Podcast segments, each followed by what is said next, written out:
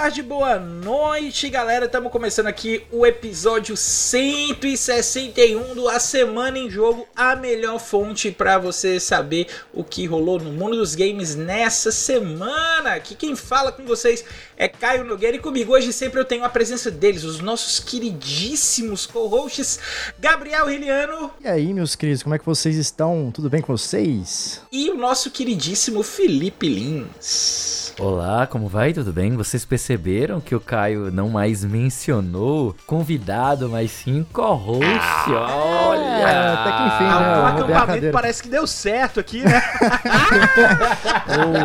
o, uso capi. Ah a cadeira na qual é, estava sendo mas é isso aí. É isso, gente. É isso aí, Vamos é juntos. isso aí. Gabriel, Gabriel Eliana agora fazendo parte oficialmente da equipe, o que faz pra gente, deixa a gente aqui com muito orgulho. Seja muito bem-vindo, meu cara, aqui de forma oficial nesse episódio. Eita, Mas além dessa novidade aqui, a gente tem mais notícia para cobrir porque no episódio de hoje a gente vai ter. A Nintendo quer patentear vários elementos diferentes do novo Zelda e sai dizendo que inventou a física. Baldur's Gate 3 destrona Tears of the Kingdom no Metacritic e se torna um dos maiores concorrentes a jogo do ano. Square Enix faz divulgação dos seus resultados financeiros até o momento e surge uma confusão sobre a aceitação de Final Fantasy XVI. E a Rockstar tá maluca no rodeio e define o preço do porte de Red Dead Redemption em 50 dólares. É, meu amigo, preço aí um pouquinho salgado, mas vamos deixar para dar as nossas impressões aí quando a gente vai falando da notícia, porque antes da gente falar de qualquer notícia aqui, a gente tem que falar do nosso grupo, dos melhores amigos da Semana em Jogo, o grupo que tá aí bombando, o grupo que tá fazendo toda a diferença aqui da semana da galera que fica conversando sobre videogame, que fica trocando indicação de jogo, fica dizendo o que é que vai jogar no final de semana, fica fazendo piadinha aí sobre situação de, de que nem a, um jogo tem a ver, mas é um grupo maravilhoso, é um grupo que é lindo, cheiroso, joiado e só falta uma coisa. Você. Você. Isso. Então, o que é que o que é que tá custando para você entrar, meu amigo? Falta. Como é que você faz para você entrar? Deixa eu, deixa eu dar o bizu aqui para você entrar. Você vai fazer o seguinte, ó. Você vai acessar o link t.me barra ASJ Amigos. Vai clicar lá na, no linkzinho de participar e pronto. Olha aí. Olha aí, é, é, fácil, meu amigo. Mamão com açúcar. Então, fazendo isso, você vai participar do grupo dos melhores amigos da Semana em Jogo, vai estar envolvido aí na construção de pauta, sugerindo notícia, conversando diretamente com nós que produzimos aqui o Semana em Jogo, além de toda a galera que já está inscrita, sem contar nas vantagens que a gente vai liberando lá ocasionalmente, de acordo com o que a gente vai recebendo e vai poder repassar para os nossos ouvintes. Então tem sorteio de jogo, a gente já distribuiu o jogo lá algumas vezes e para deixar tudo interessante, para misturar aí todo, todo esse tempero, todo, todos esses ingredientes que faz a semana de jogo ser especial, falta só você lá, tá? Então acessa lá, mais uma vez, o link é t.me barra ASJ Amigos. Estamos esperando todos vocês lá, beleza? Feito o jabá do grupo, meus caros, começando aí pelo Felipe Lins, como é que foi aí sua semana, meu cara? O que é que hum. você tem hum. jogado? O que é que, que, é que tá acontecendo aí com, com, com seu coraçãozinho gamer? Rapaz, essa semana aí eu joguei bastante coisa, olha só. Eu tô com uns joguinhos aí que a Sony mandou pra gente experimentar ui. e tem também pra fazer review, né? Ui. Mas enfim, não é nada segredo, é nada que não, que não possa ser comentado. Eu tô jogando o Ratchet Clank na né, versão para PC, o Rift Apart, né? Ou, ou bom, muito bom. É, em outra dimensão, como é que é? é? Viagem para outra dimensão, não sei como é que tá em português. dimensão para a parte, não sei. Enfim, ele ele foi lançado para PC agora este mês e eu recebi a cópia dele pro Steam, que aí tanto funciona no meu PC desktop, como também eu fiz o download para testar ele rodando no Steam Deck. E olha só, ele roda muito liso no deck, muito liso mesmo. Apesar de que a gente precisa fazer algumas concessões. Hum. Isso acontece não só ele, como também no jogo do Homem-Aranha, né? O, o, que são essas concessões? Eu preciso trabalhar com uma coisa chamada é, resolução dinâmica. E aí isso faz com que às vezes você perca um pouco da qualidade de imagem para que você garanta um frame rate estável. É, é, é, tipo assim, eu tô abrindo mão da beleza pela estabilidade. Algo muito similar ao que a gente tem no modo performance e o modo é, qualidade no PlayStation Pro e outras versões premium aí dos consoles, né? uhum. né? Mas é isso, eu tenho experimentado bastante esse, esse, jogo. Eu também terminei o Miles Morales semana passada, né? Eu estava aí com ele pendente, queria terminar e eu gostei muito dele. Na verdade, eu gostei mais dele do que eu gostei do, do Homem-Aranha 1. É. Não tanto por questão de temática, mas pelo escopo, né? Ele é, melhor, do mundo ele é aberto. É ele é bem mais curtinho, então, exatamente. É, eu sou inimigo do mundo aberto. Inimigo do mundo aberto inimigo do jogo longo, né? Porque justamente. Inimigo do mundo aberto é um apelido muito bom. Né, cara? Mas pensa só, quando tu tem um jogo que ele, ele é um mundo aberto, como o, de, o do Homem-Aranha, e tu vai ter uma história principal que é concisa e pequena, que tu termina em 6 horas, né, em comparação com, com outra que são 20 horas, basicamente. Essa ele, por ele ser menorzinho, tu consegue terminar mais rápido. E aí, ou você pode iniciar um New Game Plus, que tem essa opção, inclusive libera alguns poderes extras que só são disponíveis depois do, do New Game, uhum. né, o New Game Mais. Ou então você aproveita o endgame. Você, depois de ter terminado a história, ah, eu quero fazer mais missões de ajuda é, mais side stories, né? Que você pode ficar fazendo à vontade lá depois que você termina a missão principal. Isso é muito interessante porque para mim, a questão da imersão é preservada. Porque, veja só, se eu tenho uma, uma causa que ela é urgente, né, que é a minha missão principal, e ao invés de eu me dedicar a ela,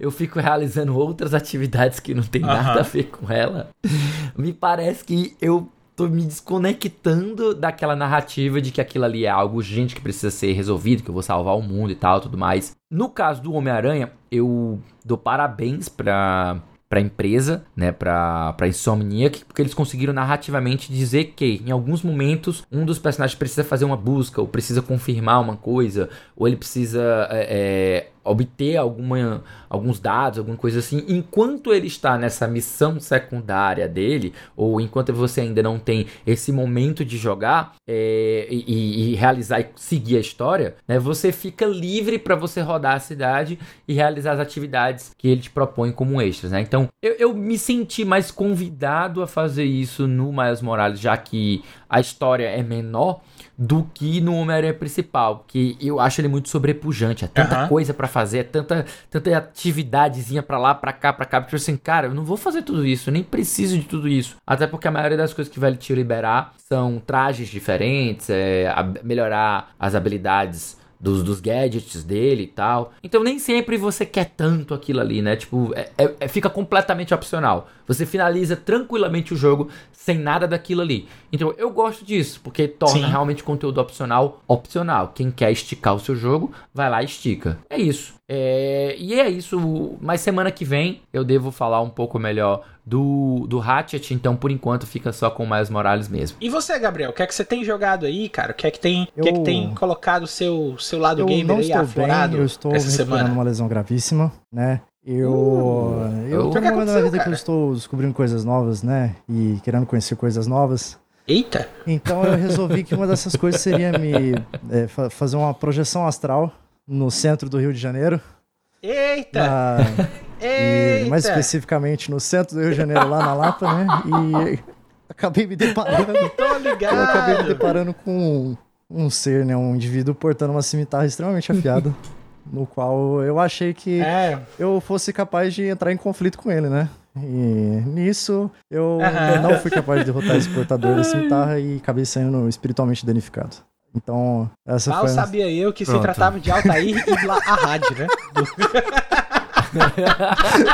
Gente, pra quem não sabe, isso é um meme, tá? Pra quem tá ouvindo não tá inteirado do que tá acontecendo. Isso é uma.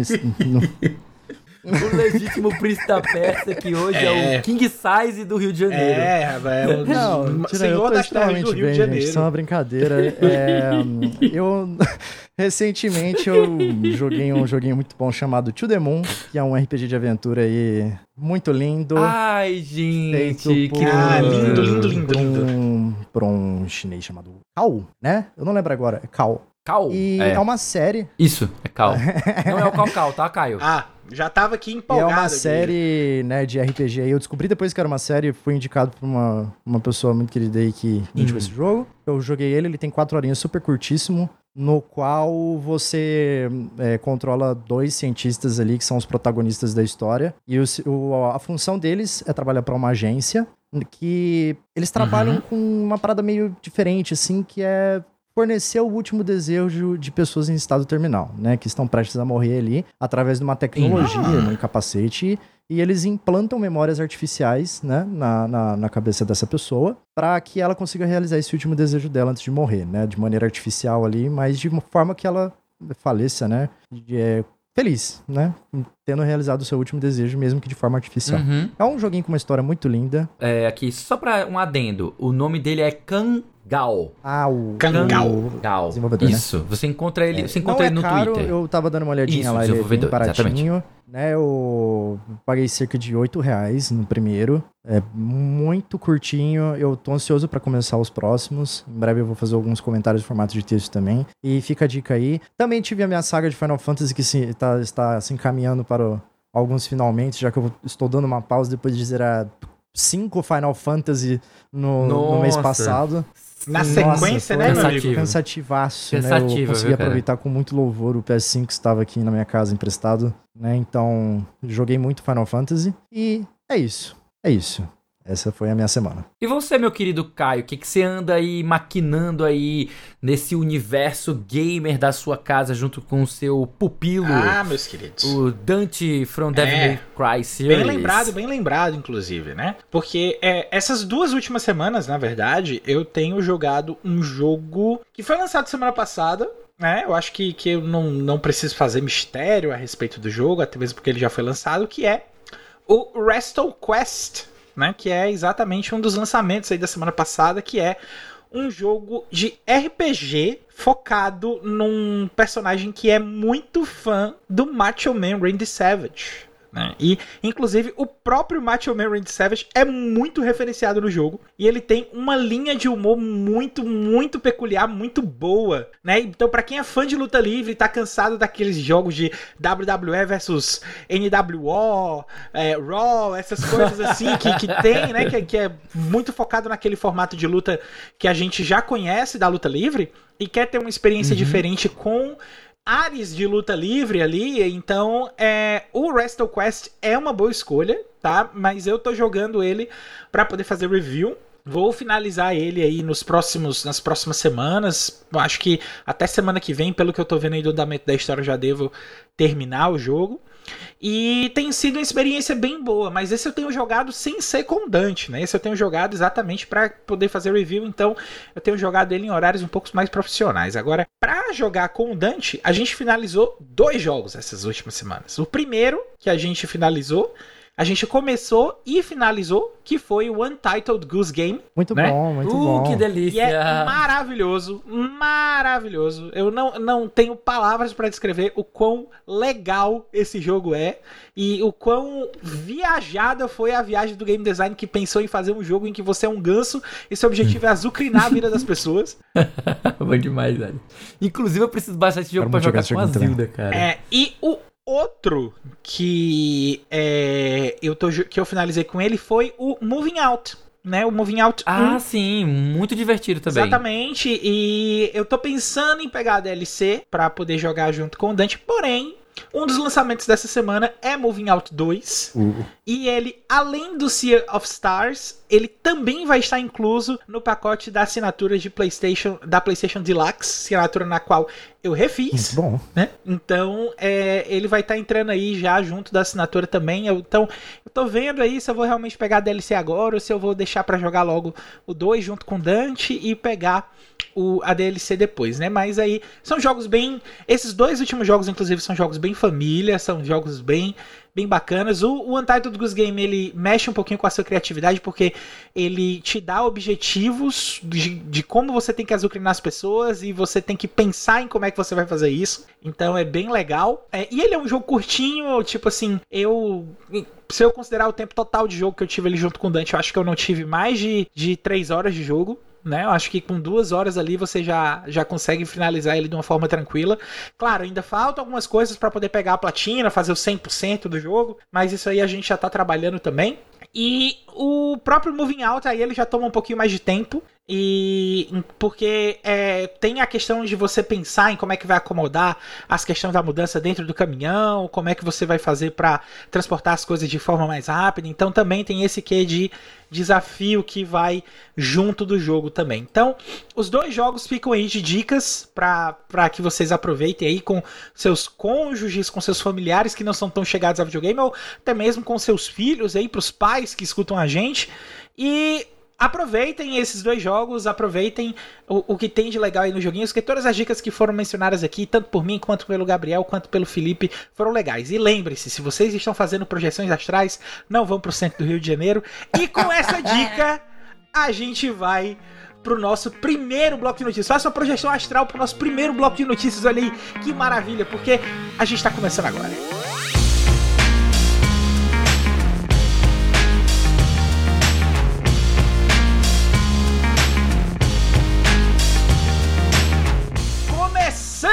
nosso primeiro bloco de notícias, nós temos aqui a Nintendo querendo dizer que é dona da física. Por quê? Deixa eu ler aqui a notícia para vocês. O nome da notícia, primeiramente, é o seguinte: Nintendo cria patentes de mecânicas e até tela de carregamento de Tears of the Kingdom. Notícia aí do Gabriel Sales para IGN Brasil. The Legend of Zelda Tears of the Kingdom caminha para se tornar o maior sucesso comercial da história da franquia, com mais de 18,5 milhões de cópias vendidas em menos de 3 meses. Aclamado por crítica e público e recheado de novas mecânicas e áreas exploráveis em relação ao Breath of the Wild, o jogo é uma das joias da coroa do Switch, e ciente disso, a Nintendo decidiu tomar uma decisão polêmica registrou mais de 30 patentes de jogo, desde mecânicas centrais do jogo até a tela de carregamento em transições de ambiente. De acordo com o site Automaton, a Nintendo registrou um total de 32 patentes relacionadas a The Legend of Zelda Tears of the Kingdom, e dentre as mecânicas principais do jogo patenteadas pela Nintendo estão as habilidades Ultra Range, que Link utiliza para mover diversos tipos de objeto, e Fuse, que funde objetos para a formação de veículos, armas, escudos e outros tipos de construções. Além disso, habilidades de NPC e até mesmo telas de carregamento estão na lista. Até o momento, a Nintendo apenas deu entrada no registro de patentes e ainda não se sabe quantas delas terão de fato aprovadas como propriedades intelectuais aí da Big N. Meu amigo Felipe Lintz. Vamos começar aqui com você, que é o, o jurista aqui do negócio. Como é que. Não, não, olha só, eu queria fazer uma denúncia. O, o Gabriel também é jurista, então Eita. nós estamos com 60% de ex-advogados. Eita, 66,66% desse cash é formato de advogado. Infelizmente. Exato, neste momento sim. Infelizmente. Mas vamos lá, meus amigos. Eu coloquei, eu coloquei 60 porque é 30% eu, 30% você, 30% Gabriel. E 10% e aí, público. 10% é o nosso é, Faz todo sentido, faz todo sentido. Desculpe aí. Nós não a minha ignorância na você, matemática. Mas vamos tá lá. Certo. Vamos lá, vamos lá. Então vamos começar aqui pelo Felipe. Não, não tanto uhum. mais na opinião de jurista dele, porque a gente também tem o Gabriel para poder dar esse mesmo tipo de opinião. Mas eu vou fazer uma pergunta bem simples, bem direta. Você acha que a Nintendo tá fumando capim com cravo, meu brother? Cara, mais uma da Nintendo, mas apesar de, é, tipo assim, mas nem sempre, sempre a Nintendo. Nintendo. mas sempre a Nintendo. nem toda a Nintendo, mas sempre a Nintendo, né? uhum. né? Cara, o que acontece é, ela não é, não foi a primeira a fazer isso, tá? A gente já teve também a Warner Bros. há uns tempos aí, elas fizeram, salvo engano, a registrou o sistema de Nemesis que você tem no Sombra de Mordor, né? Aquele, aquele Nemesis System. O que é uma grande imbecilidade, se não uma das maiores imbecilidades, se não a maior, né? Dentro do ramo dos videogames, né? Quando a gente fala de uma, um, uma indústria tão criativa quanto é a indústria dos jogos, é, esse tipo de tentativa de monopólio, porque para quem não sabe, isso de fato é monopólio, né? Quando você tem uma, uma patente, né? Ela se torna um monopólio daquela empresa por, salvo engano, 15 ou é 20 anos. Eu não tenho certeza agora. Faz muito tempo que eu estudei sobre isso quando eu estava na faculdade ainda. Eu já, a faculdade já acabou, já passei na UAB, já passei não sei quantos anos advogando, já parei de advogar e nunca mais eu vi sobre esse assunto. O ponto é que patente nem sempre vai ser aceita certo? E eu pessoalmente eu sou contra patente de coisas que não sejam mecânicas, sabe? Mas não mecânicas de jogo. Eu tô falando de coisas mecânicas no sentido físico, Isso. sabe? Quando eu tô falando de mecânica, eu tô falando de, por exemplo, um carro, eu tô falando de um modelo de funcionalidade de uma de, de um produto físico, sabe? Uma TV, um eletrônico, qualquer coisa assim. Então, coisas que existe o famoso blueprint, né? A gente chama aqui, eu nem sei como é que a gente chama em português, mas é, é, é, é quando você cria um modelo que vai servir para uma indústria, certo? Ao pé da letra, uh, entende-se lá fora, né, que patente também você pode ter de qualquer coisa que seja um modelo a ser aplicado e replicado em outros jogos, né? Uhum. O que, na minha opinião, é um grande travador, né? Uma grande trava para toda a, indústria criativa dos videogames. É só você pensar que vamos, vamos fazer um exercício aqui de, de viajar e, e imaginar. Olha só, tu imagina se lá na década de 90 a id Software tivesse registrado a mecânica de visão em primeira pessoa, né? O famoso FPS. Com, os Doom, com o jogo Doom. E o jogo Quake e, e, e, o outro também, que era o Castle of Stein também. Tu imagina se ela tivesse feito a palhaçada, né, de, de, de, fazer essa, essa, essa patente, hoje a gente não teria o gênero FPS, Com tá ligado? Street, a mesma coisa de Street Fighter também, se tivesse tido, é, é, tivesse patenteado combos, tivesse patenteado várias mecânicas que você tem ali, visão de lado, tu imagina todo o gênero de fighting game, toda a cultura da Evo, simplesmente não existiria. Uhum. Simplesmente não existiria. Então, tipo, é um erro tremendo você falar de, de patente dentro dos videogames. E a Nintendo tá indo por um caminho que ninguém deseja e todo mundo critica. As duas únicas que eu vi fazer isso foi a Warner Bros. e agora a Nintendo, que é um negócio bem pensável. Deixa eu adicionar só nessa lista antes de passar a palavra hum? pro Gabriel também a, a Namco. Tá? Porque é, eu tava vendo o vídeo do nosso queridíssimo Coelho no Japão e ele é, explica que a questão dos minigames que a gente tem durante as telas de loading foram encerradas porque a Namco patenteou essa ideia para usar no Ridge Racer, né? Então, a, antes os minigames que a gente tinha em tela de Dragon load, Ball, que a gente lembra? podia ficar jogando alguma outra coisinha enquanto esperava o load, pois é, é, isso aí não tem mais porque é patente da Namco né? Então, é... meu amigo Gabriel, não falando só da questão dessa patente, você acha que realmente a Nintendo está empenhada em atrapalhar o desenvolvimento de jogos aí do, das concorrentes, ou você acha que é, não vai dar em nada e a Nintendo vai, vai ser a boazinha dessa história toda? É, eu acho que com relação à Nintendo a gente tem que falar também que empresas sempre estão visando lucro e é, é um dos uhum. fatores principais pelo qual a gente tem empresas, né? Até agora eu vou parafrasear o nosso querido amigo Breno Mancini, que é, propriedades intelectuais elas se mostram apenas como um esquema de você ficar mais rico e dar medo em quem não é, entendeu? Então a gente vê, como vocês disseram, que realmente isso é um empecilho para pessoas que estão produzindo jogos e não em escala de grandes empresas como Nintendo, Sony. A gente tem também o caso da Square Enix, que patenteou uhum. o ATB, né? Com, a gente não tem jogos em ATB, se vocês perceberem, em questão de RPG, é um, uma, é uma mecânica exclusiva da Square. É, então, assim, quem sai perdendo é a indústria no geral. É, a gente não enxerga como talvez a Nintendo efetivamente a, a intenção dela seja barrar a, a, indústria criativa de jogos, mas sim preservar os lucros dela, a, a propriedade intelectual dela e, e se estabelecer ali como quem tem, né, realmente é, o direito da, daquelas mecânicas. Então, quem sai perdendo são os desenvolvedores indies, que não, que muito provavelmente é, vai, vai ter que contornar de alguma forma essas mecânicas.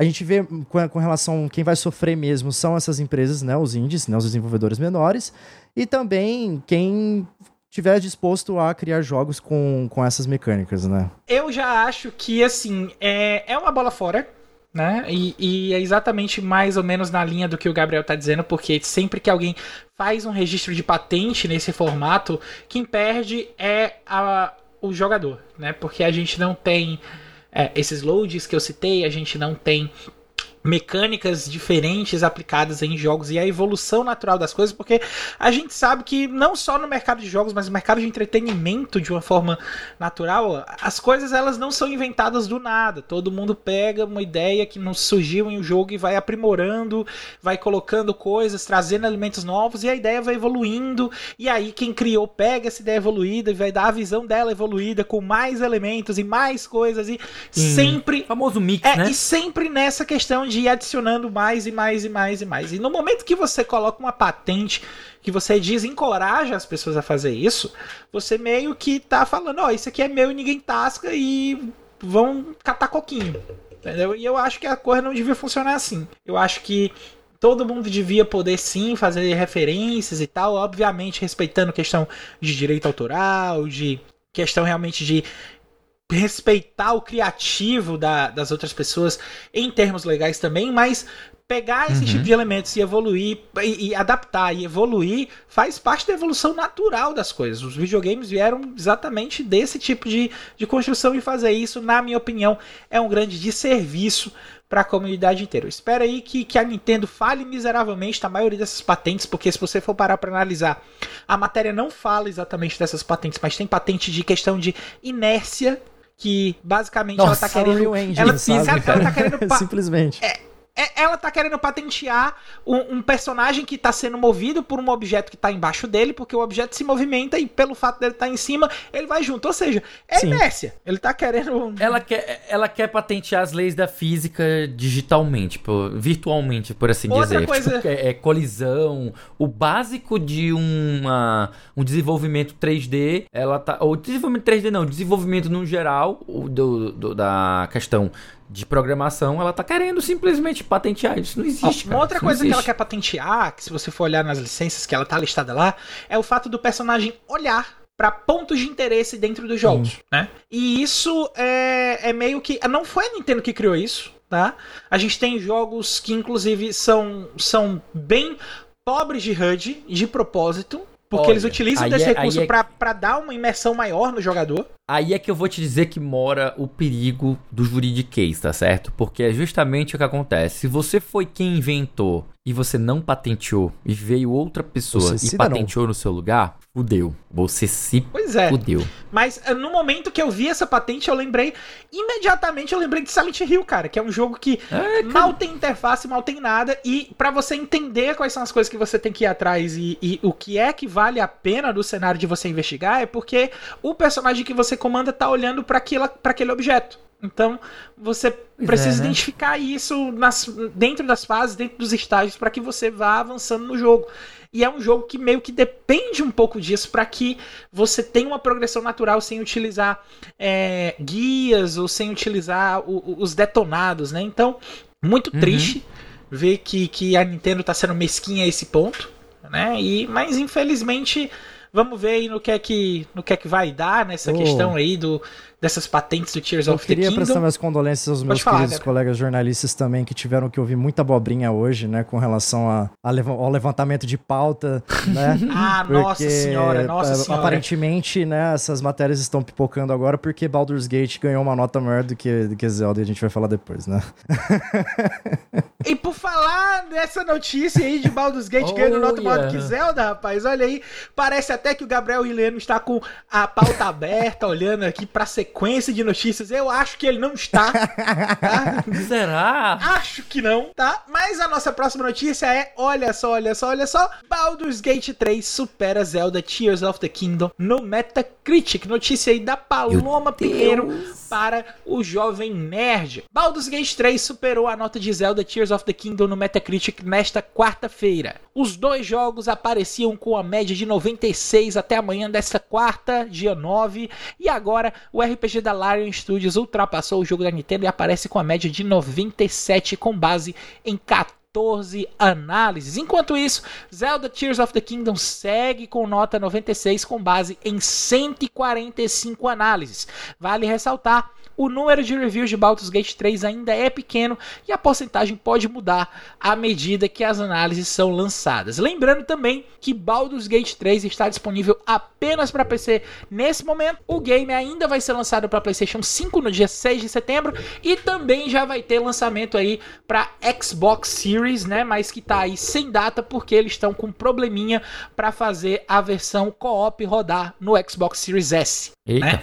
E é exatamente por isso que a gente ainda não tem a, a versão do Baldur's Gate, porque a, Xbox, a Microsoft tem uma política de que se lançar um jogo para Xbox Series X, tem que ter o mesmo jogo no Xbox Series no S. Uhum. E como eles estão com essa dificuldade de fazer o copy, não é nada que seja realmente muito complicado, nada muito complexo, é só uma questão técnica que atrapalhou um pouquinho aí os planos da Larian, mas que eles já estão resolvendo e que assim que possível eles vão anunciar uma data aí para Xbox também. Então, dito todas essas coisas, meu amigo Diga. Gabriel, você acha aí que Baldur's Gate vai levar essa do Tears of the Kingdom, vai rapar do Final Fantasy XVI e também do Resident Evil 4 e vai se consagrar aí nesse ano como o jogo do ano? Rapaz, eu acho que nota em jogo para mim ela só serve para zoar a consolista, tá? O, o fã de de alguma, de, algum, de alguma empresa específica, tá? É o único motivo pelo qual ele existe. Porque assim, cara, eu fico mordido de ver como que a galera tá realmente levando em consideração essa questão das notas do Baldur's Gate.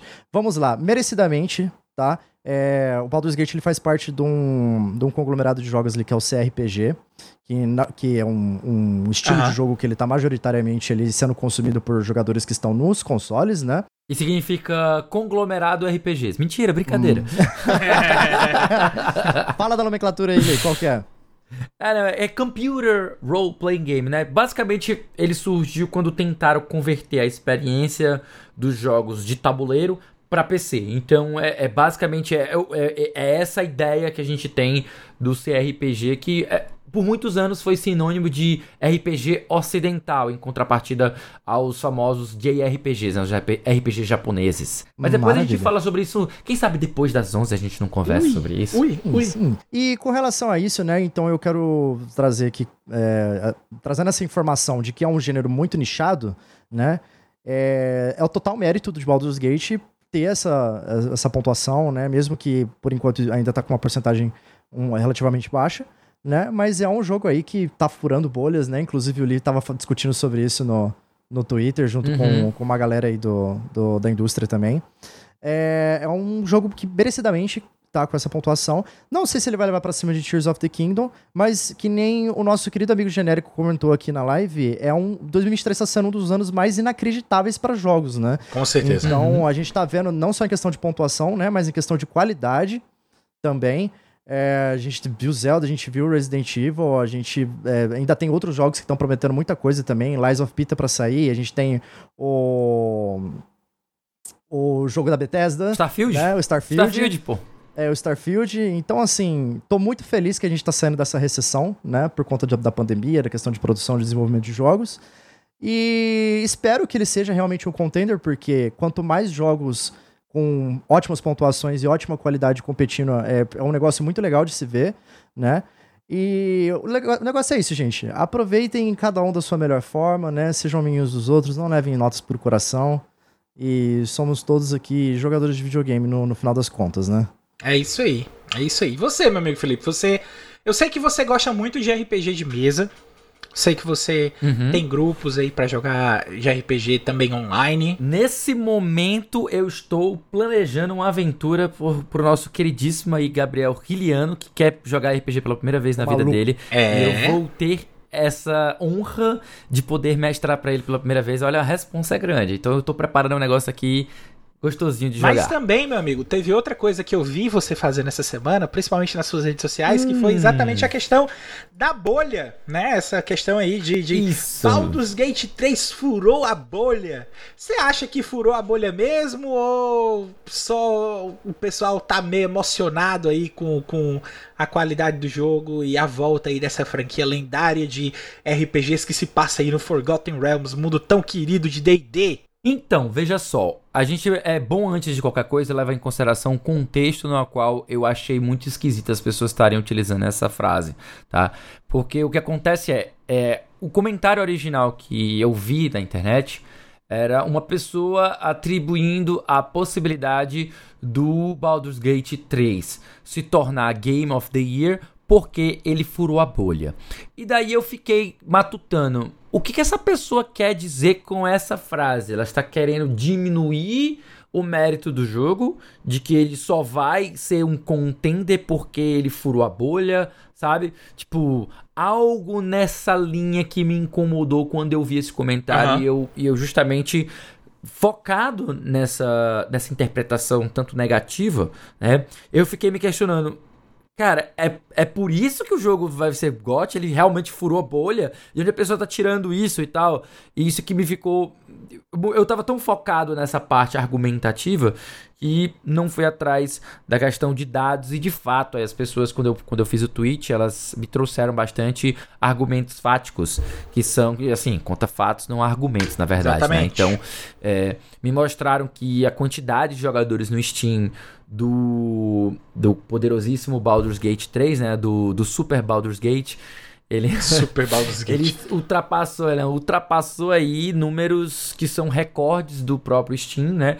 Então nós tivemos aí uma, uma situação que ele não só furou a bolha, mas não ele também extrapolou o que era recorde do próprio Steam, fazendo algo histórico, né? Uhum. Não só para a franquia, não só para um jogo do gênero e do nicho dele, mas também para a própria história do Steam, né? Toda vez que ele quebra recorde atrás de recorde, a gente sempre é, menciona, né? Porque ele sempre está em expansão e o mercado de PC é algo que, que tem seus momentos, né? Enfim, o ponto é que quando eu falei isso, é, ele fura a bolha justamente pela quantidade de pessoas que está jogando. E eu bati na tecla de que se ele for merecer alguma coisa para estar tá como Game of the Year, não é porque ele estourou a bolha, mas sim porque a própria Larian né, e a própria franquia Baldur's Gate gozam de uma sadia né, é, é, base de jogadores e também de reputação, seja nos seus números, seja no, na, na, nas críticas que sempre receberam. Tirando, exceto, é claro, as versões enhanced, né, que são portes e daí elas não foram tão bem recebidas. Mas tirando isso, tudo é, é, sempre foi muito bem recebido e vendeu bastante, né? Então, qualidade não é, o, não é algo questionável dentro de Baldur's Gate. E aí depois a gente foi matutar um pouquinho sobre a questão de furar bolha, de ser gote. E até uma coisa que a gente às vezes matuta aqui, até legal. Eu também vou anotar. Vai anotando aí, o, o, o Gabriel. Que é mais um hum. assunto legal pra gente debater. É o que faz um jogo merecer o gote, sabe? Porque isso, eu isso tenho é uma legal, é resposta o Caio vai ter uma resposta, você vai ter uma resposta, o nosso, leitor, o nosso ouvinte, né? Leitor não, né? Tá... Leitor também, rapaz. leitor também. Não... A pessoa que tá leitor aqui junto lá com a gente. Do, do povo, né?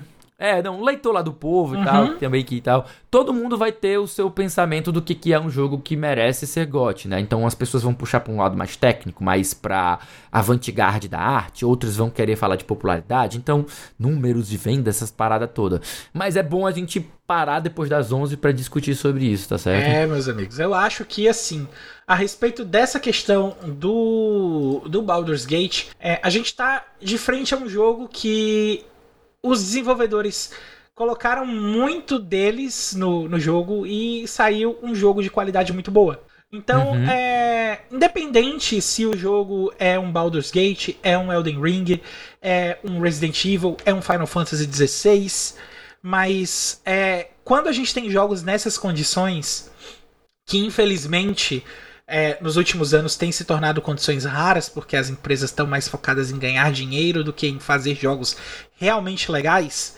Ultimamente, quando a gente tem jogos nessas condições, a gente acaba criando GOT contenders, na minha opinião. Né? São jogos aí que são fortes candidatos a, a, a, a essa questão de de ganhar o jogo do ano. E a gente sabe que a uhum. premiação é mais uma brincadeira, é mais algo para celebrar a indústria, não é algo que precisa ser realmente tão levado ao pé da letra, porque tem muito jogo que a gente vai ter experiência, principalmente em cenário indie, que a gente pode ter experiências muito mais engrandecedoras e muito mais realizadoras em termos de, de jogo, em termos de, de o que você está buscando ao jogar videogame, que não são nem de longe cogitadas em entrar nesse tipo de disputa. Né? Então a, a gente sabe que é, o mercado ele ainda precisa ter mais atenção nessa questão dos, dos indies, mas é, quando a gente tem jogos que são feitos com amor, e principalmente jogos AAA feitos com amor, a gente tem essa questão dos, dos jogos que podem ser aí GOT Contenders. Eu acho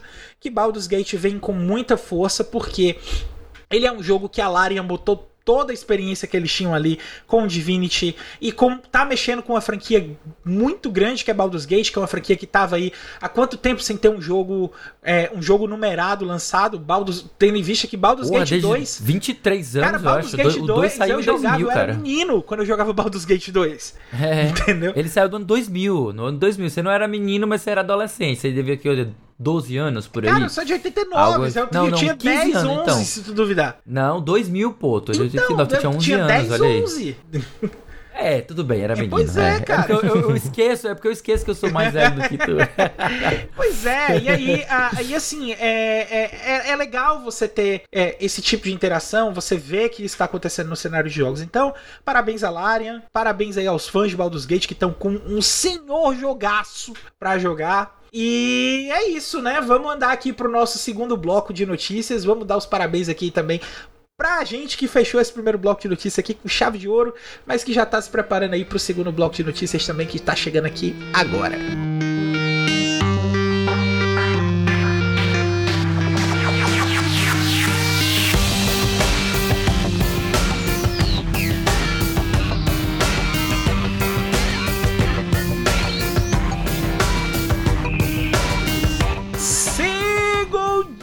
Décimo bloco de notícias da Semana em Jogo dessa semana, começando aqui aqui com polêmica, polêmica. Eu tô até fazendo a voz aqui um pouquinho mais grave porque o assunto é sério. Por que, que o assunto é quase é sério? Um, quase um Cid Moreira, Por né? Por que, que o assunto é sério? Porque o que eu vi de gente falando a respeito dessa notícia e o tanto que ela repercutiu, e o tanto que depois que ela repercutiu, que ela repercutiu, o pessoal falando my bad, meu amigo. não tá escrito. Essa notícia que eu peguei aqui também teve uma atualização, tá? Eu vou ler a notícia na íntegra, na íntegra assim, selecionado alguns trechos, mas antes da atualização e depois eu vou ler para vocês o trecho da atualização para que vocês tenham aí um, um traço da ideia do que aconteceu. Tá? A notícia é: Ações da Square Enix caem após dizer que Final Fantasy XVI não atingiu as expectativas. Notícia do Ivan Nicolai Arcal Castilho, da PSX Brasil. O preço das ações Square Enix no Japão caiu quase 15% após a última divulgação de resultados da empresa. A companhia divulgou seus ganhos no segundo trimestre de 2023 na última sexta-feira, durante o qual afirmou que a receita aumentou cerca de 14% ano a ano, mas os lucros caíram cerca de 65% é o menor preço das ações da empresa desde maio de 2022. Então, se você gosta de comprar ações de empresa de jogos, vai comprar a ação da Square Enix. E segundo o Bloomberg, a sua pior queda em três anos. A publicação cita três fontes diferentes que compareceram à teleconferência da Square Enix, todas afirmando que o presidente Takashi Kiryu disse que as vendas iniciais do jogo, nas palavras da Bloomberg, não atenderam às expectativas da empresa, mesmo dizendo antes que estava satisfeita com as vendas. Em atualização, outra fonte que estava presente na teleconferência disse que a Square Enix comentou que as vendas de Final Fantasy XVI foram dentro do esperado. E aí, foi dentro do esperado, não foi dentro do esperado, caiu porque o acionista ficou maluco, foi um grande caso de foi mal, tava doidão. O que foi que rolou aqui, Gabriel? Cara, é, eu vou pedir a licença poética aqui que eu vou utilizar um texto que foi publicado na, no Final Fantasy Brasil, na página do Final Fantasy Brasil do Twitter, né? O falecido Twitter agora X, né? Ah, é... não, não, nunca morrerá. Nos nossos corações sempre será o passarinho azul. Nos nossos corações sempre será o sempre. Twitter, né? Mas a questão é que a gente tá diante de um caso que a gente não sabe se foi questão de má tradução ou de má uhum. fé, né? O Final Fantasy Brasil fez um texto maravilhoso, explicativo, com toda a leitura com relação aos rendimentos da empresa que teve nessa, nessa reunião de acionistas, né? E uhum. a questão que esse cara da Bloomberg, esse jornalista, ele já tem uma rixa muito grande já faz algum tempo com relação uhum. ao Square Enix, então assim... Né, eu, eu, gostei até da, da, expressão que eles usaram, que ele é praticamente o leão lobo do Japão. Uh. que ele vive fazendo clickbait e desmentindo depois. Né, o, que, que, o presidente quis dizer foi que eles tinham uma faixa de expectativa de venda. Então, eles esperavam que fosse entre 2 e 4 milhões né, a, a venda do, da Square, do, do, Final Fantasy XVI para a Square Enix. E vendeu 3. Então, assim, estava dentro do esperado, mas não era o que a Square queria. A Square queria 4, recebeu 3, que era mais que 2. Basicamente, isso na, na conta matemática. Né? Então, às vezes, foram sim satisfatórias, né? Foi, é, ela foi super transparente com relação às expectativas. E também tem essa questão de que a porcentagem, no final das contas, está mais baixa por conta de declarações que a Square Enix fez recentemente de que ela está pegando esses valores de lucros com relação ao Final Fantasy e aplicando né, no desenvolvimento dos jogos AAA que vão vir no próximo ano, de 2024. Hum, então, assim, é, não foi um balanço fiscal errôneo por conta de. Apesar de que o MMO e o mobile tiveram queda com relação ao ano passado, os jogos né, em HD, que seriam os jogos para console, foram sim, até, até tiveram lucros maiores do que no ano passado, né? Então, eles pegaram realmente esse.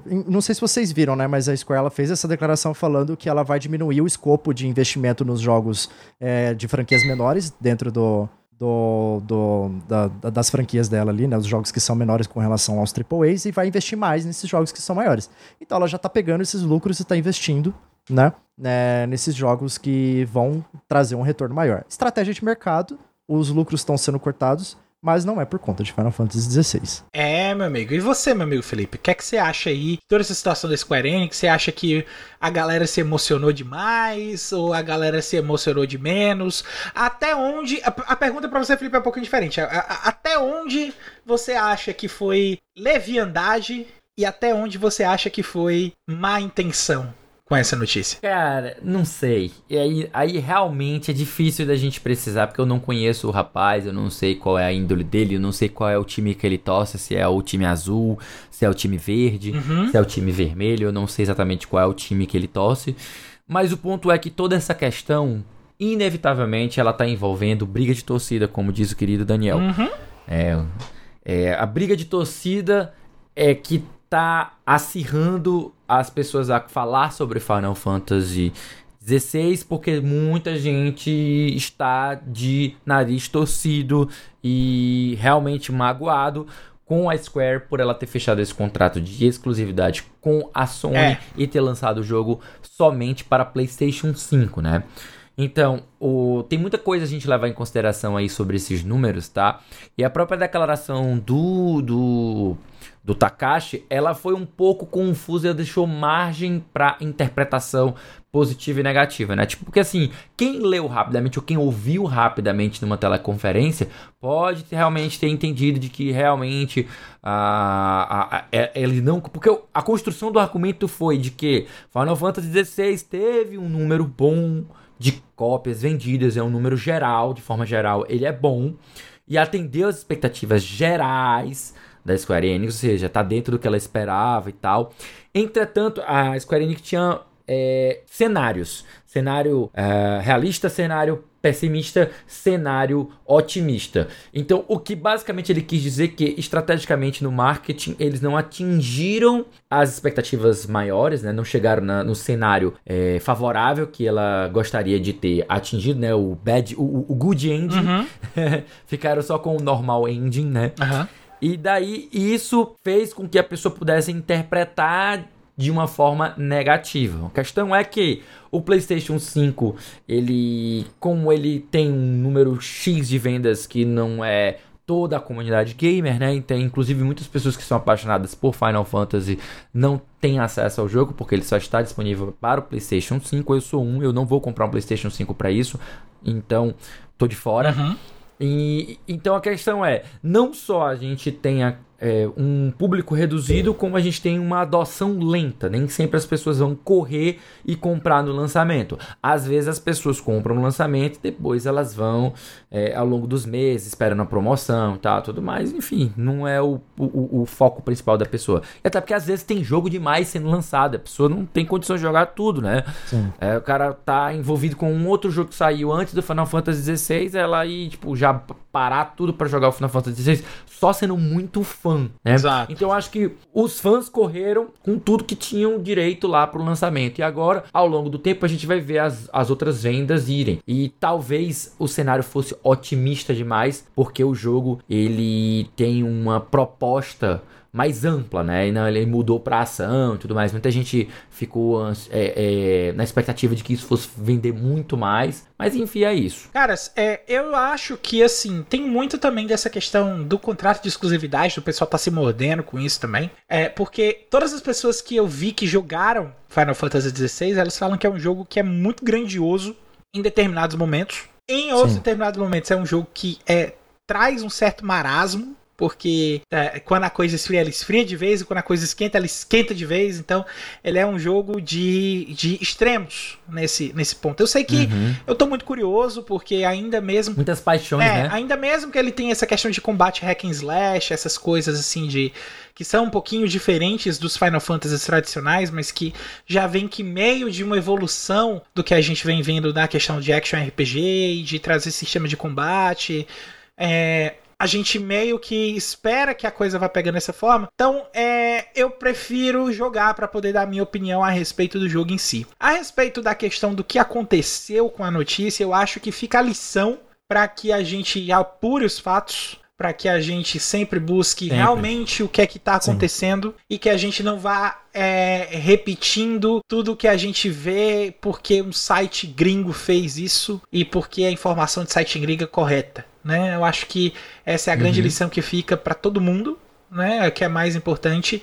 E que, por favor, por favor, quando forem falar alguma coisa, pesquisem, vão atrás. E não, não procurem uma fonte só, procurem duas, três. Façam como eu, eu pego cinco notícias diferentes aqui para poder colocar uma delas na, na, na, nossa, na nossa pauta para poder garantir uhum. não só a questão de diversidade de fontes, mas para poder ter perspectivas e coisas que, que vão trazer aqui para a notícia um, um engrandecimento do papo. E como a gente está lidando exatamente com criação de conteúdo, esse conteúdo base que está sendo criado, que está sendo trago para expandir, precisa ter qualidade. Então, não sejam uhum. preguiçosos. Isso, é, isso vai para os criadores de conteúdo mesmo. Não sejam preguiçosos. Procurem fontes, debatam, conversem com a galera antes de fazer um, um, um conteúdo direcionado, porque o que eu vi de criador de conteúdo falando besteira essa semana não está escrito.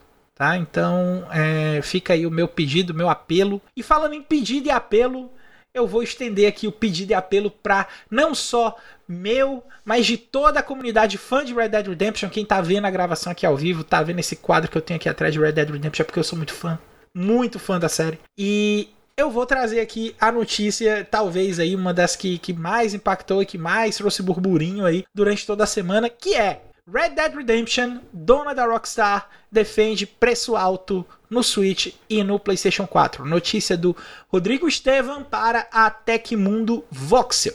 Strauss Zelnick, o CEO da Take-Two Interactive, empresa dona da Rockstar Games, defendeu o preço do relançamento de Red Dead Redemption para PS4 e Nintendo Switch anunciada no começo dessa semana, essa versão do jogo será simplesmente um port da versão original e não uma remasterização ou remake. Sobre o relançamento em si, não há nada a reclamar. Red Dead Redemption é um jogão e é ótimo que mais pessoas possam ter acesso ao título em outras plataformas.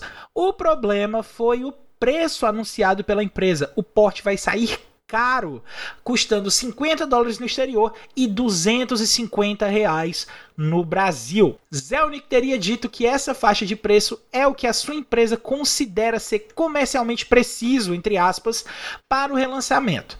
Hannah Sage, vice-presidente executiva da empresa, apontou que as versões para PlayStation 4 e Switch virão com expansão standalone Undead Nightmare incluída no pacote o que ajudaria a justificar o custo dos portes. Para o CEO, o Zelnick, né, no caso, A inclusão da expansão torna o relançamento um grande bundle com o jogo principal e campanha sendo lançados juntos pela primeira vez. Meus amigos, essa aqui vai uma referência visual, tá? Porque é, eu comentei que eu ia fazer isso quando a gente estava se preparando para gravar, e eu vou fazer isso, uhum. tá? Eu quero que vocês que estão assistindo aqui a, a nossa live de transmissão, se você não está assistindo, t.me barra Amigos, para você pegar o link quando a gente estiver gravando, eu quero que vocês dêem uma olhada nisso aqui, tá? Isso aqui é a edição de jogo do ano do Red Dead Redemption, lançada em 2012, tá? 2012, que tem o jogo base e adivinha só, adivinha só, adivinha só. A expansão Undead, Undead Nightmare. Um negócio junto desde 2012 que eu posso comprar em promoção na Xbox por 39 reais. Por enquanto, né? Não, é por enquanto. Não sei se, se quando lançar isso aqui, vocês vão aumentar o preço. Mas quando eles. O, o preço base disso aqui é 89. Em promoção cai para 39. Né? E pelo que tá todo mundo comentando, a, a versão de PlayStation 4 e Switch vai ter uma vantagem em comparação com essa versão de Xbox, que é a tradução para português brasileiro. Porém, a versão de Xbox, quando é rodada nos consoles de última geração do Xbox, né? Porque como é um jogo de Xbox 360, ele pega por retro, retrocompatibilidade no Xbox One e no Xbox Series. E a versão do Xbox Series X, ela tem texturas em HD e rodando em 4K. Ela não roda 60 FPS porque o jogo tá travado, ele tem uma trava de FPS que limita nos 30.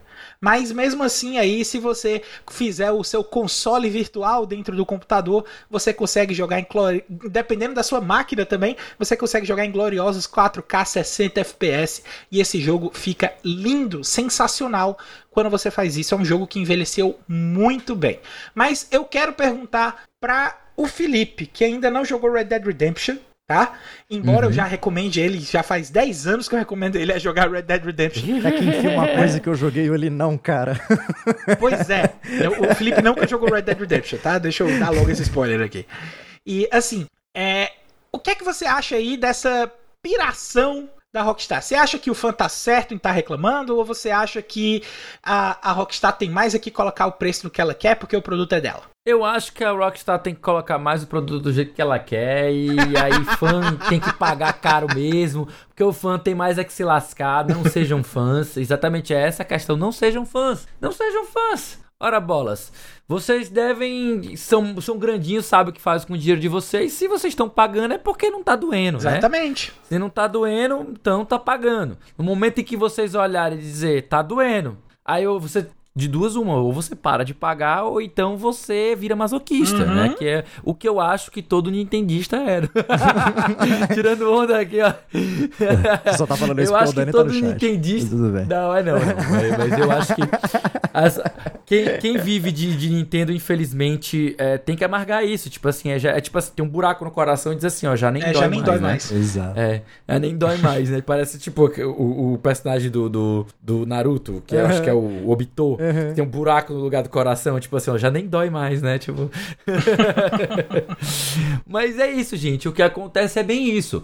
É quando você a gente tem uma realidade muito ampla dentro do, do universo de consumidores, né? Tanto a gente tem as pessoas que ganham em dólar e moram nos Estados Unidos e têm um, uma realidade completamente diferente da nossa.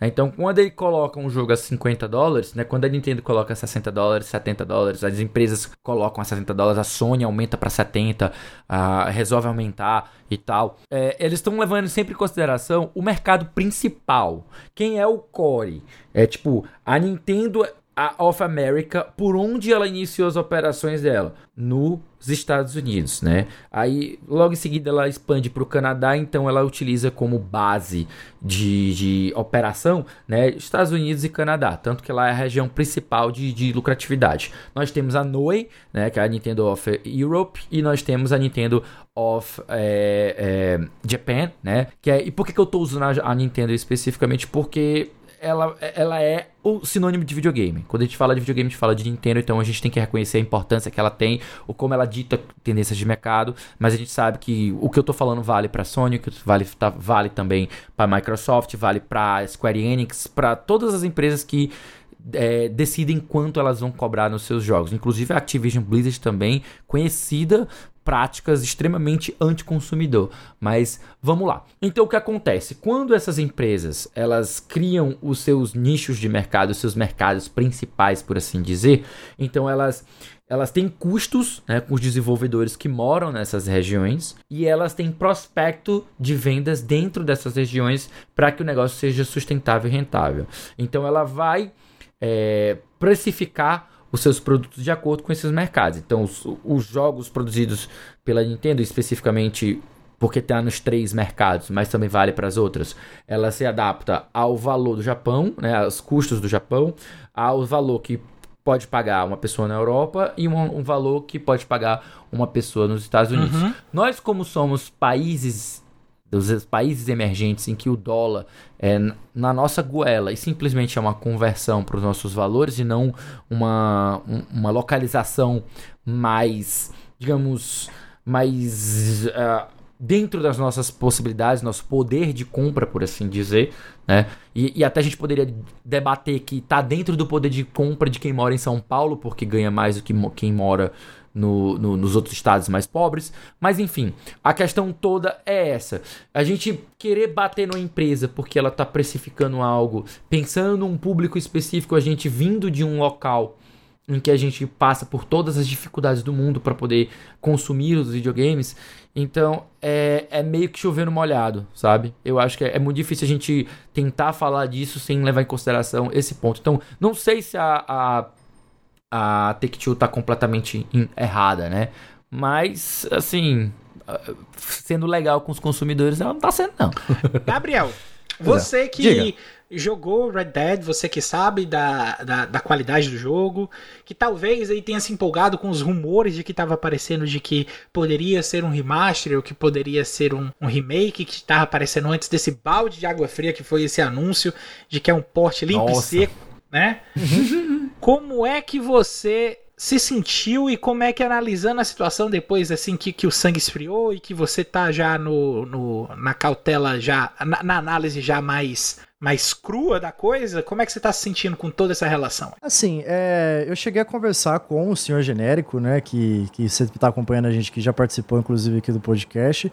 A gente estava falando sobre essa questão do porquê que nós não temos ainda, né, um, um anúncio específico para as novas gerações, inclusive para PC, né?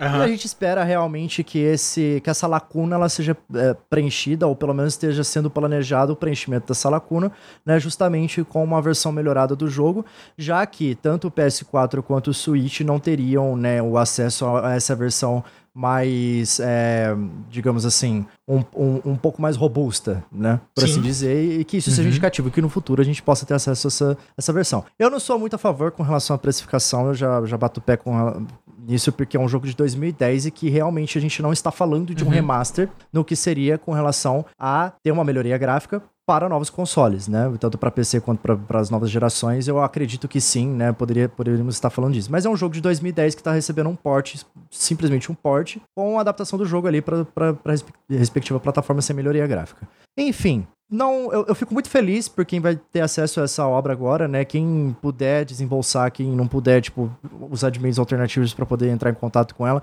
É, a gente viu que a comunidade nintendista está recebendo muito bem a notícia, uhum. né? Se você olhar uhum. no, no, canal oficial da Nintendo do, da, com a, a, reprodução do trailer, a maioria dos, do, das curtidas, inclusive o Dani fez uma, uma porcentagem muito legal com relação, se eu não me engano, eu tô com ela aberta aqui, ó. É, 68% das avaliações no canal oficial da Rockstar estavam negati estavam estão negativas, né? Isso foi três dias atrás, eu não sei como que tá agora. Mas na, no, no canal oficial da Nintendo a gente tem 91% das interações positivas, né? Uhum. Então, assim, fico muito feliz para os entendidos que vão ter acesso no Switch. É, fico triste pro pessoal do PC e, e da, das novas gerações que ainda não vão ter acesso a uma versão mais polida do jogo, se ela existir no futuro, né? Uhum. E assim, o dia que sair Red Dead Redemption na Steam e Bloodborne, a Steam vai travar por mais ou menos um mês. E a gente não. É isso. É, mais ou menos. é isso que eu tô esperando. Simplesmente isso. O dia que sair é na Steam que vai, quebrar, vai quebrar o, o, o servidor da Steam. É, salvo engano, me tirem a dúvida aí. Eu, eu tenho quase certeza que hoje você consegue jogar pelo PC, você assinar uh, o Xbox uh, o Game Pass Ultimate, né, que tem o xCloud, Eu acho que você consegue jogar pela retro, né? Porque tem os jogos de 360. Sim. Eu acho que você consegue jogar consegue. o Red Dead Redemption no PC, mas é por streaming, né? Pelo, Isso. pelo Game Pass Ultimate. Eu tenho quase certeza eu que é a única que forma que não, porque mesmo não, não. com a retro, é, ele console, tem que estar disponível no, no catálogo você de... consegue. É exato, porque mesmo com a retro ele tem que estar disponível no, no, no catálogo de jogos que estão disponíveis por streaming e Red Dead Redemption não está. Seria a mesma Pronto, coisa era, com o Death Stranding, por exemplo, né? O Death Stranding você tem no uhum. catálogo do PC, mas você não tem no catálogo do Game Pass do console. Então você poderia fazer o streaming no console, mas não pode porque tem no catálogo. A mesma essa engenharia reversa aí. Pois é. é então, Sim. eu acho que para pro anúncio que rolou, né? Pro que a gente vinha esperando e pro, pro que acabou acontecendo, é, eu repito, foi um balde de água fria, né? Exatamente, uh, eu preciso levantar, eu quero debater aqui exatamente com dois dois argumentos de, de, de ouvintes que estão assistindo aqui a gente gravar o episódio, que é exatamente a questão do coelho, que o coelho tá dizendo que a Rockstar não vai lançar nada de novo até o GTA 6 e no máximo esses ports. E sim, eu concordo totalmente com ele. É, a Rockstar tá com todos os estúdios dela diretamente ligados ao desenvolvimento do GTA 6 e é um jogo que já está em desenvolvimento há vários anos, né? Inclusive teve notícia aí já esperando de que a gente vai ter um possível lançamento do jogo durante o próximo ano fiscal, porque a, a, teve o, o, relatório da Rockstar, né? As empresas estavam apresentando como é que estavam os relatórios deles de prospecção de, de lucros para o futuro e eles estão esperando um aumento absurdo de custos e que, a não ser que eles tenham um outro jogo muito escondido, é, tudo indica que eles estão falando de GTA 6, o finalmente o lançamento do GTA 6, até mesmo se você parar para pensar que GTA 5 foi lançado há 10 anos atrás. Então, uhum. é, tem esse quesito de que o jogo já está há muito tempo sendo desenvolvido. E eu concordo com o Coelho ao falar disso. Também trazendo o argumento do Daniel, que falou que o GTA Trilogy rolou algo assim, né? Porém, o GTA Trilogy, é, ele teve um problema porque a empresa que cuidou do porte do, do, GTA Trilogy foi a Grove Street Games, né? Que é meio que uma uhum. empresa que foi criada para fazer esses portes, porque quem joga GTA sabe qual é o do nome Grove Street, né? Então, é...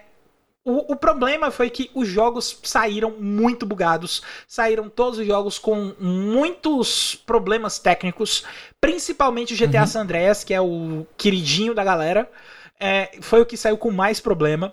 Tanto, saiu com tanto problema, com tanto problema que a Rockstar fez uma coisa que ela normalmente não faz, que é se pronunciar assumindo erro, né?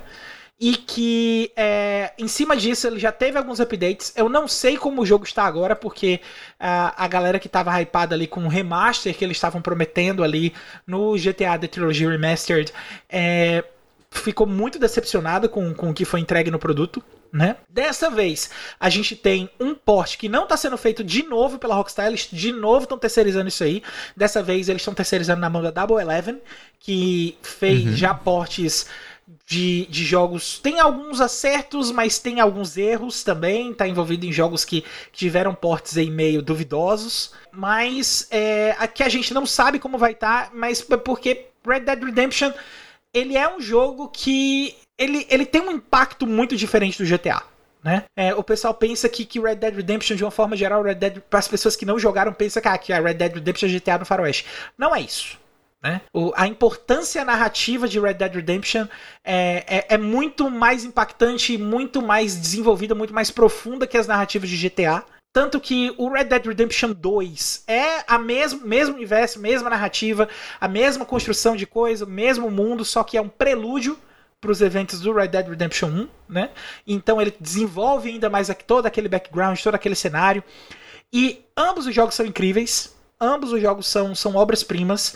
Eu fico muito contente também. Faço aí também um, um, um coro à voz do Gabriel de, de ficar muito contente para as pessoas que, principalmente do Nintendo Switch, que vão ter acesso aí a, a um dos melhores jogos, na minha opinião, um dos melhores jogos em termos de narrativa já feitos né? E que infelizmente é pro pessoal que já curtia o jogo anteriormente, não vai não tá tão satisfeito assim com, com o que tá acontecendo, né? E espero que a, a, a Rockstar entenda o lado aí de, de quem tá nessa questão e concordo aí também que eu espero que o preço caia. Eu também acho que é um preço que vai só para lançamento e que o preço vai cair. Não acho que a Rockstar vá fazer um pronunciamento de desculpa, porque eu não sei se vai caber, até mesmo porque ah, no momento que a gente está gravando o jogo nem lançado foi, a gente não sabe como é que tá a qualidade técnica desse porte. É, então, vamos ver o que vai acontecer. Vamos analisar a situação com calma e lembrando, Nunca compre jogo no lançamento se você tá com dúvida de alguma coisa, tá? Então, fica esse recado para uma forma geral para todo mundo. E maluquice ou não, o fato é que a gente vai saber como vai estar tá essa questão do Red Dead Redemption já, na, já nessa semana, porque ele é um lançamento que está programado para o dia 17, tá? Mas se eu quiser ir além dos jogos que vão ser lançados no dia 17, meu amigo Felipe, eu faço o quê? Meu querido, é muito fácil. Basta você colar na lista com os lançamentos da semana que vem, que a gente aqui do A Semana em Jogo preparou para você.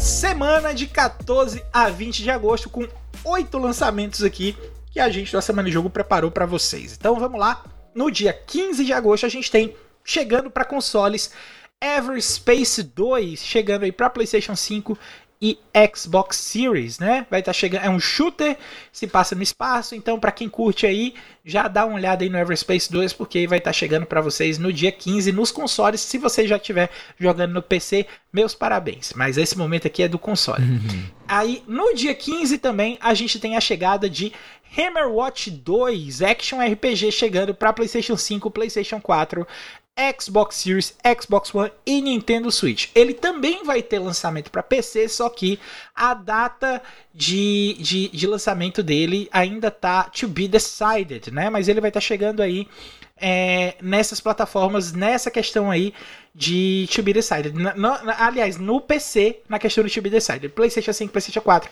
Xbox Series, Xbox One e Nintendo Switch vai estar tá chegando já nesse dia 15 de agosto. Também no dia 15 de agosto a gente tem ele, o, o agora vai do futebol americano, Madden NFL 24, chegando aí para PlayStation 5, PlayStation 4, PC, Xbox Series e Xbox One.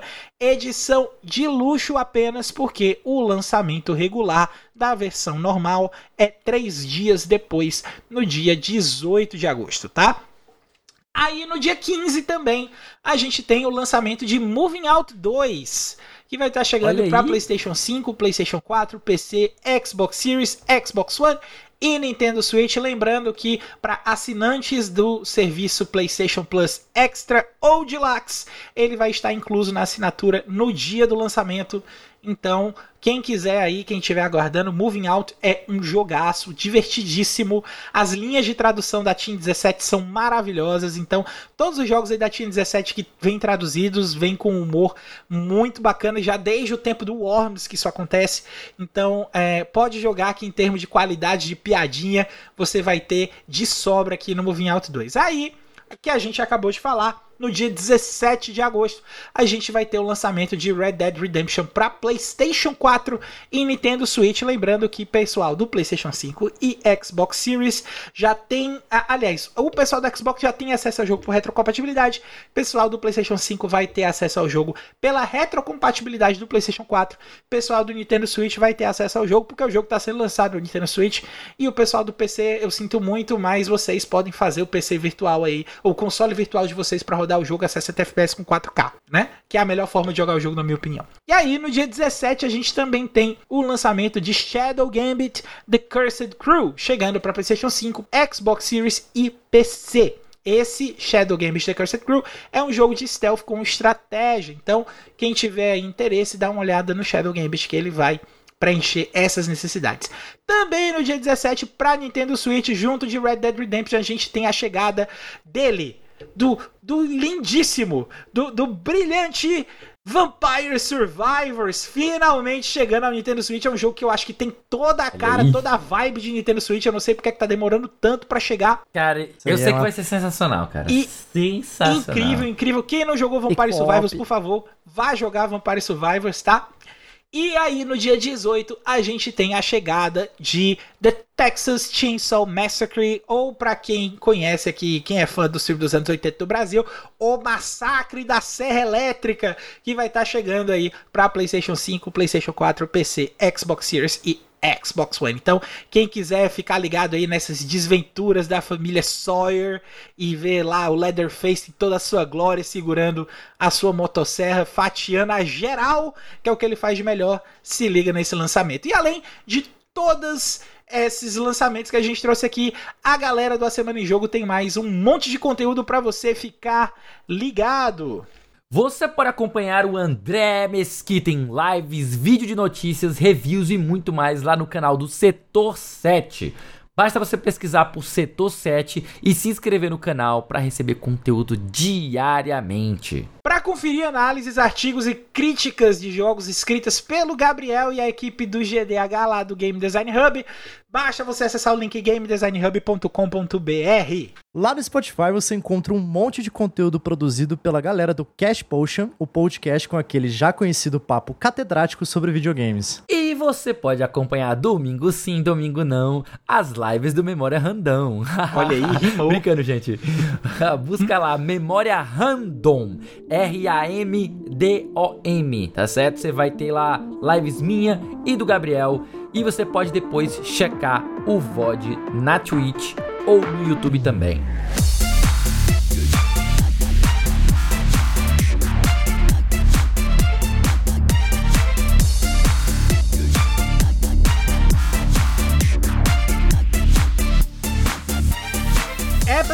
Esse foi o episódio 161 da Semana em Jogo. Se você ouviu até aqui, muitíssimo obrigado. Se você gostou do episódio, assina o nosso feed. Fica ligado que semana que vem tem mais, beleza? Antes de encerrar o cast, a gente deixa aqui o nosso muito obrigado aos veículos nos quais proveram as notícias que a gente leu aqui, que foram IGN Brasil, PSX Brasil, Jovem Nerd e Tecmundo Voxel. Nosso muito obrigado aos veículos, aos jornalistas aí que trabalharam tão arduamente essa semana cheia de notícias para trazer as novidades aí pra gente. Deixamos também o lembrete para que você venha participar do nosso grupo no t.me barra Amigos. Esse episódio, se vocês prestarem atenção, a gente ficou falando do Daniel, ficou falando do Coelho, ficou falando dessa galera também do genérico que já participou de episódio aqui com a gente. Por que, que a gente ficou falando deles? Porque eles acompanharam a gravação do episódio enquanto a gente estava gravando, interagindo diretamente aqui com a gente. Então,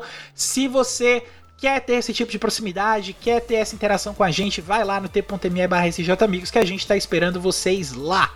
E para finalizar, que tal seguir a gente nas nossas redes sociais? Eu tô no arroba foi o Caio no Twitch, no Threads e no Blue Sky, tá? Os três com o mesmo arroba. Você me encontra em qualquer rede, se você não me encontrar porque eu não tô lá, como arroba o Felipe Lee. Eu também tô em toda a rede aí, a única que vai estar diferente é o Instagram, que é arroba gabrielmora.oliveira e no restante eu vou estar como Gabriel Riliano, com HY no começo. Bom, galera, no mais é isso. A gente vai encerrando o episódio 161 por aqui. Muito obrigado a você que ouviu até aqui a gente. Semana que vem tem mais. Eu sou o Caio, rima não tem. A gente se vê semana que vem, pessoal. Um abraço e tchau, tchau.